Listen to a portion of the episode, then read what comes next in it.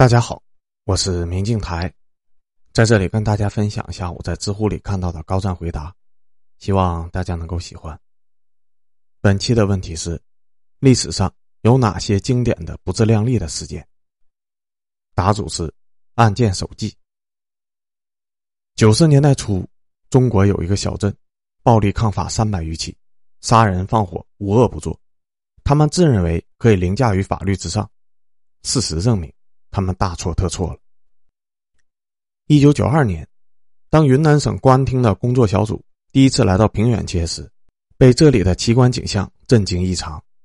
这里的人不必办理户口和身份证，不执行计划生育政策，经商不纳税，开车不挂牌，枪支和毒品被公然的摆放在菜摊上，往来的商贩们可以随意的问价试枪。五百辆被盗的赃车堆放在城镇的一角。其中不乏警车、军车等政府车辆。云南省公安厅的吉普车被盗至平远街，高价卖给了河北霸县。十四军的野战通讯车被盗卖平远街，在公安大量工作下，部队花了两万块钱才将其赎回。工作组的人不敢相信，在中国的边境，这么个名不见经传的小镇里，拥有全国最大的毒品集散中心、最大的黑军火交易市场和走私车销售黑市。全镇邻村数千人，全靠犯罪发家致富，形成了无法无天的独立王国。十年来，省公安厅不断的打击，但犯罪的形势有增无减。没有人知道这个魔鬼当道的世界会在何时土崩瓦解。直到这年的夏天，一犯罪天堂，在平远街只存在一种罪，那就是穷。人人高喊着“坐牢一阵子，幸福一辈子”的口号，只要能搞来钱。杀人掠货、卖枪贩毒，无恶不作。阿彪家是平远街的外来户，没资格卖枪贩毒不说，父亲还在这里染上了毒瘾，家中一贫如洗，生活苦不堪言。每当阿彪见到父亲毒瘾发作的时候的惨状，就只能盼着亲手把毒贩灭个干净。一直到一九九二年，阿彪成年，老妈苦求镇长多年，终于为儿子找来了贩枪的门路，但阿彪铁了心了，不肯听从安排。还考上了当地的警察局，阿彪的这个举动让老妈发财的梦彻底破碎了。他大骂儿子不孝，只知道跟这些不三不四的人混在一起，也不想着赚钱贴补家用。阿彪带着满腔的热情去警局上班了，结果却忽略了，在平远街，警察是底层中的底层。刚到公安分局的大门口，见警察局的牌子已经破烂不堪了，外墙上被人写满了污言秽语。还有多处被大火烧过的痕迹，几块玻璃砸了换，换了砸，现在索性烂下大洞，也没有人再想着去修补了。阿彪踏入了办公室，本想着第一天上班好好表现一下，抓几个小毛贼立威，没想临动手前就被所里的老警察拦下了，摇头叹气称：“平远街家家走私武器，户户贩卖毒品，没有人办户口、身份证，没有计划生育，种地不交粮。”经商不纳税，买车不挂牌，抢劫、盗窃、杀人，天天都有，你想管都管不过来。曾经有本地的警察追查赃车的时候，到了田心村，一进村子就被几十名手持冲锋枪、手枪的恶势力包围了。最后，警察被枪杀了不说，整个分局也被大火烧了。其余的同事更是摇头叹气，称前一阵子十四军团的一辆越野车被盗卖进了平远街。省公安厅做了大量的工作都没有用，最后还是军队自掏腰包花了两万块钱又把车买回去了。当时十四军的军长气得直跺脚，说自己当年打老蒋的时候都没这样窝囊过。阿彪这才看清了自己所处的形势，但是他的心里却仍然寄有希望，有天能够穿着警服在街上亲手抓几个毒贩、枪贩。皇天不负有心人，这天省里派来了工作组。进驻平远街公安分局，他们开门见山，直接带来指示：打现在起，要彻底整治平远街的犯罪顽疾，并抓捕通缉犯罗建飞。阿彪欣喜异常，只觉得时机到了，鞍前马后的陪着，假借找罗建飞为名，带着领导前往枪支毒品自由贸易市场。看到眼前的景象，省里工作组的领导们瞠目结舌，谁也想不到，堂堂中国法治社会。竟有如此的法外之地！军火商将冲锋枪、手雷摆在街边，跟着青豆、竹笋一块吆喝着卖。路口最好的摊位盘踞着有钱有势的毒贩，双狮踏地球的白粉，在秤上不断的掠过。无数毒品经销商削尖了脑袋，拼命的往前挤，双手举着大捆的钞票，高声呼喊着购买的数量。还有几个嗑药嗑大的年轻人，开着从省公安厅偷来的警车，在街上横冲直撞，一边欢呼呐喊，一边探出脑袋朝天鸣枪。工作组连夜开会商定，先逮捕通缉毒贩罗建飞。然后给整个平远街立个下马威，然后在镇中召开动员大会，勒令他们停止犯罪，恢复生产。抓捕罗建飞的路上，阿彪这才注意到，原本说是要来二十人的工作组，怎么到今天还缺了一人呢？刚向组长询问，在对方严厉苛责的语气下，只好将好奇心压了下去。罗建飞家地处小镇郊外，刚到门口，一行人被眼前的军事堡垒看傻眼了。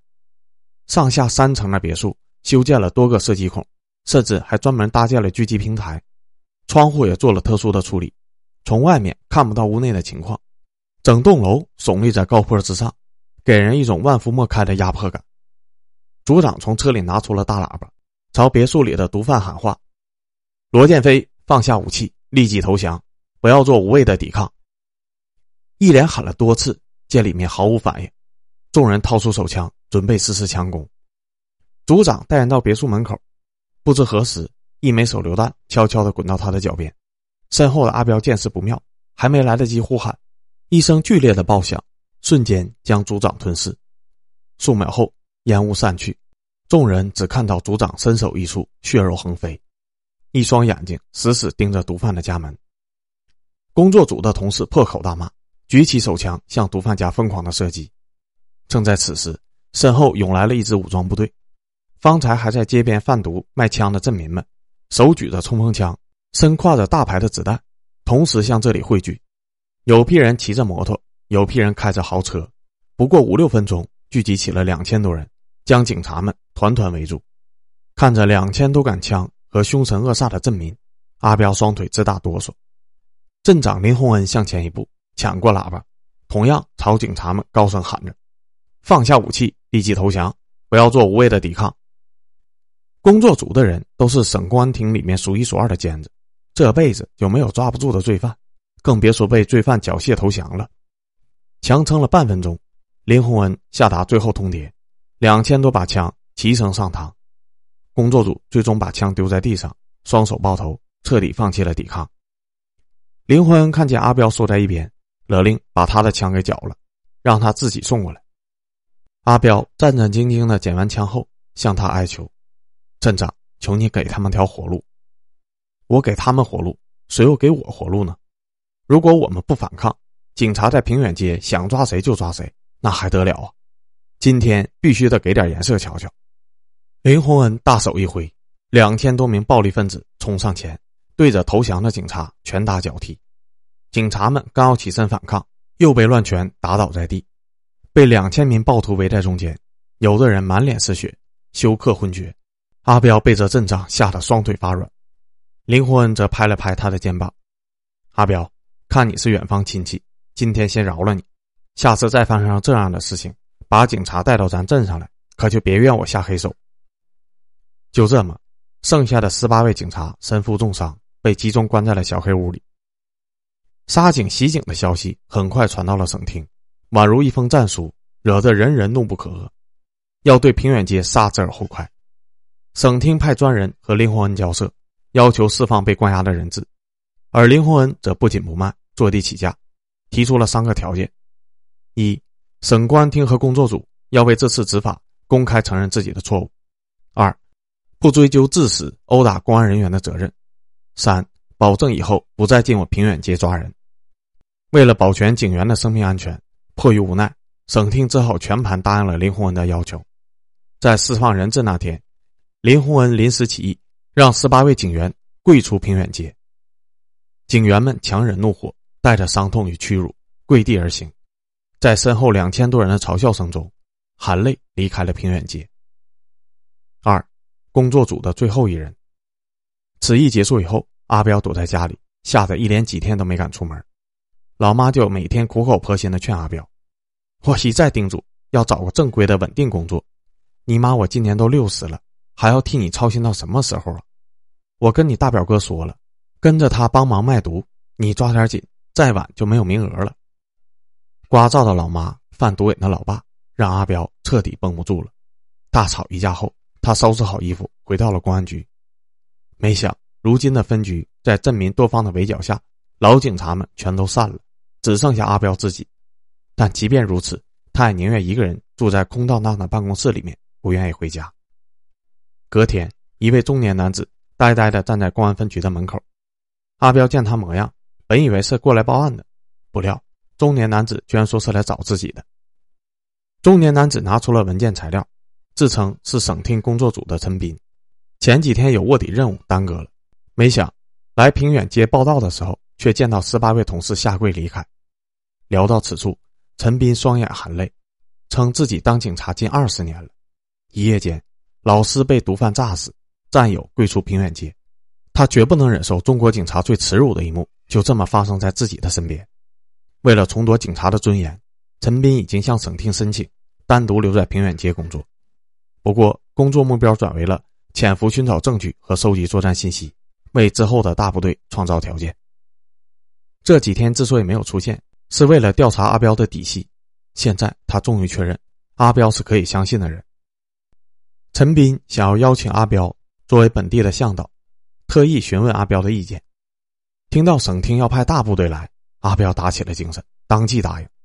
但因为上次的事情，他已经被镇长林洪恩盯上了，现在有任何的行动都等于自寻死路。此时，阿彪的老妈追到了警察局，要带儿子回家，并告诉他，如果不听自己的话，找个稳定的工作，现在就死给他看。阿彪看着刮照的老妈，心想：机会有了。他谎称自己接受老妈的要求，去给枪贩当小弟，并且殷勤的介绍客户陈斌要买大批的枪弹。在平远街，在平远街，枪贩从来不追究买主的身份，只要有钱就可以。陈斌交了定金，终于有了会面的机会。老妈见儿子痛改前非，直呼菩萨显灵，双手合十，不住的感谢。阿彪带着陈斌走访多家的枪贩，却始终得不到核心的情报。陈斌告诉阿彪。现在这些小枪小贩都不足为惧，有几个平远街的大老板，他们所持的武器种类和数量才是决胜的关键。但是这些大老板都不是阿彪这个级别能接触上的。阿彪冥思苦想，想到了以前的发小们，这群家伙家里贩枪贩毒，很多都成了暴发户。富二代们每天聚在一起，没有别的事情，就是变着法的炫富，玩着谁最牛逼的游戏，并且乐此不疲。阿彪决定。以此为突破口，他找到斗鸡眼，偷偷告诉他，自己听杠子说他家新到了批枪比斗鸡眼家的牛逼，然后再告诉杠子，斗鸡眼说他家的货都是垃圾。这么一来两回，掀起了斗鸡眼和杠子的斗争，他们都争着让阿彪看自己家的仓库，然后帮忙传话，到底谁家的军火库才是最牛逼的？就这么着，一个法子连着用，陈斌和阿彪跟着这些富二代们。参观了所有大老板的军火库。不过，让陈斌震惊的是，凡在平远街有头有脸的罪犯们，别墅的风格全都是仿照军事堡垒所建的。从外看着威严无比，可进去之后又别有洞天。有人家里是富丽堂皇、贴金铺玉的，有人家里是奇花异草、郁郁芬芳，家家户户配备密室，每个楼层都有逃生的暗道。至于每家武器库所存的装备，更是五花八门。除了常见的机枪、手雷以外，甚至还有不少人存着地雷、火箭筒。陈斌边看边叹：这些军火比警察用的还要高端，而且有些稀罕的武器，自己在省厅都没有见过。他在本子上记录，地图上标识，枪支的数量、品种逐渐的清晰。阿彪见信息已经完备，建议见好就撤。就在两人准备离开平远街时，林洪恩的人堵住了他们，亮出手枪，要他们来家里坐坐。车子一路开到林洪恩家的别墅，阿彪还在想着一会儿该找什么借口糊弄过去，没成想刚进门就闻到了一股刺鼻的血腥味儿。客厅里面，林洪恩站在血泊中，一具女尸倒在他的脚边。阿彪缓步靠近，越发不相信眼前所看到的一切。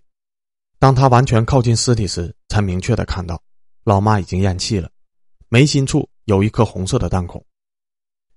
阿彪，那天我说了。警察再进平远街，可别怨我手黑。阿彪完全懵了，世界好像一瞬间定格，耳边只听到模糊的枪声，跟放炮仗似的。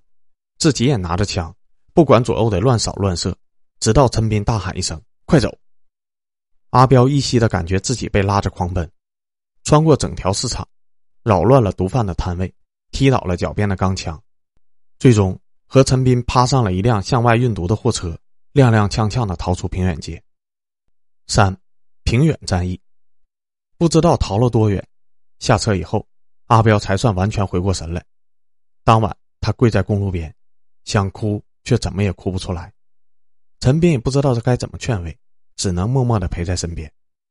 就这么熬过了一夜。醒来后的陈斌只觉得阿彪眼神凌厉，好像完全变了个人。陈斌向阿彪说：“对不起。”如果不是自己拉着阿彪趟这趟浑水，也不会发生这事儿。阿彪呆愣了一阵，缓缓摇头。该说对不起的是那帮毒贩，我妈是他们杀的，我爸被他们搞得人不人鬼不鬼的，我这条命就是搭进去也要找他们算账。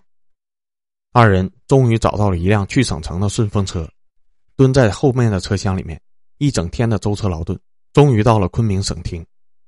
陈斌将这几日的侦查材料上报以后，省厅立即整理在案，上报给了中央领导。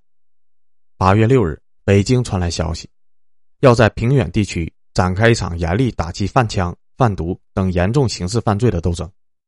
整个省厅欢喜鼓舞，兴奋异常。这么多年积压的一口恶气，总算能一口气释放出来了。随即，平远地区严打小组成立，在陈斌和阿彪提供的信息下，制定了一整套斗争方案。一九九二年八月三十日深夜，阿彪盼到的机会终于到了。在昆明通往文山的公路上，一百零三辆军车满载了一千三百名官兵，在夜幕中飞速疾驰。绵延十公里的车队宛如盘形的长龙，飞驰在云岭高原之间。车内人人手握钢枪，表情严肃。身在其中的阿彪却十分的懊恼。原本极力自荐参战，但上级却只让他当个传话筒。陈斌宽慰阿彪不要心急，这项特殊的任务远比扛枪作战重要。平远街即将恢复法律与秩序，到时候他便能身穿警服，昂首抬头的走在街上。次日拂晓，一千三百名官兵与一千七百名先遣官兵合兵一处，并在凌晨六点，三千大军压境，齐聚平远郊外。此时，平远街的暴徒们也收到了消息，在林洪恩的指示下。躲进了自家的别墅堡垒，依托有利的地形，决定顽抗到底。他们连夜用沙包把门堵住，封死窗户，机枪、手枪、冲锋枪都摆到有利的射击位置，只等大战一开，拼死一搏。天色逐渐变亮，三军待命，现场消杀异常。陈斌仔细的看着手表，在指针指向七点的刹那，两颗红色的信号弹腾空而起，二十支精锐的部队。迅速行动，直扑二十名在册重大罪犯的老巢。与此同时，大部队迅速的包围平远地区各村寨，围攻战斗开始打响。村镇内进驻了部队，村镇外有火力控制的高点。当整个平远已经成为瓮中之鳖时，阿彪坐在车中，手握话筒，开始执行自己的特殊任务。父老乡亲们，请大家丢下武器，立即投降。政府承诺宽大处理。阿彪在宣传车中一遍又一遍用本土的方言宣讲着自首声明。很快，有大约三分之一的镇民主动交出了武器自首，有主动自首的，也有负隅顽抗的。在抓捕林洪恩时，阿彪赶紧跟随着支援部队到了前线，枪声、炮声声声不断。见陈斌此时还在防爆车掩护下，将一名重伤的战士从枪林弹雨中拖出，汗珠从额头滚下，下意识的伸手抹了把脸。霎时间，手上、脸上一片血红，整个战场极为混乱，催泪瓦斯、刺鼻的白烟在周遭弥漫，冲锋枪、手枪、手榴弹爆炸声接连的响起。林洪恩依仗着别墅堡垒，在射击孔中不断的开火。阿彪在宣传车上拿起话筒，大声喊着：“负隅顽抗，死路一条。”没想到林洪恩直接给一梭子子弹，车顶的喇叭瞬间冒了白烟。进攻小队连连受阻，人员伤亡不断。陈斌指挥继续投掷催泪弹，此时风向斗转，滚滚浓烟扑来，众武警官兵们接到命令，发起总攻，人人不惧生死，冲破烟雾，冒着枪林弹雨向前冲锋，攻势一波接一波，即便前方的战友倒下，身后的人顶着火线继续往前，没有恐惧，没有逃跑。阿彪看着这一幕，才真正理解了电影中的那些牺牲，原来都是真实存在的。阿彪捡了把枪，也加入了新一轮的冲锋。武警们在白烟的掩护下破窗而入，展开了近距离的枪战，将敌方从二楼逼至一楼后，遭到疯狂的火力反扑。陈斌为了掩护队友进入，在墙体安装了炸药，炸弹的威力让他全身遭受重伤，钢盔也被打落。最终，别墅的墙体被炸开了缺口，突击队员趁势迅速的从此切入，配合两发四十毫米的火箭弹，齐向林洪恩藏身之处轰去。堡垒已被攻陷。林洪恩无处藏身，狗急跳墙的他只好从暗道逃窜。激烈的战斗在平远街各处不断的出现，一个又一个战士在与毒贩的交火中牺牲。四，重阳红土地。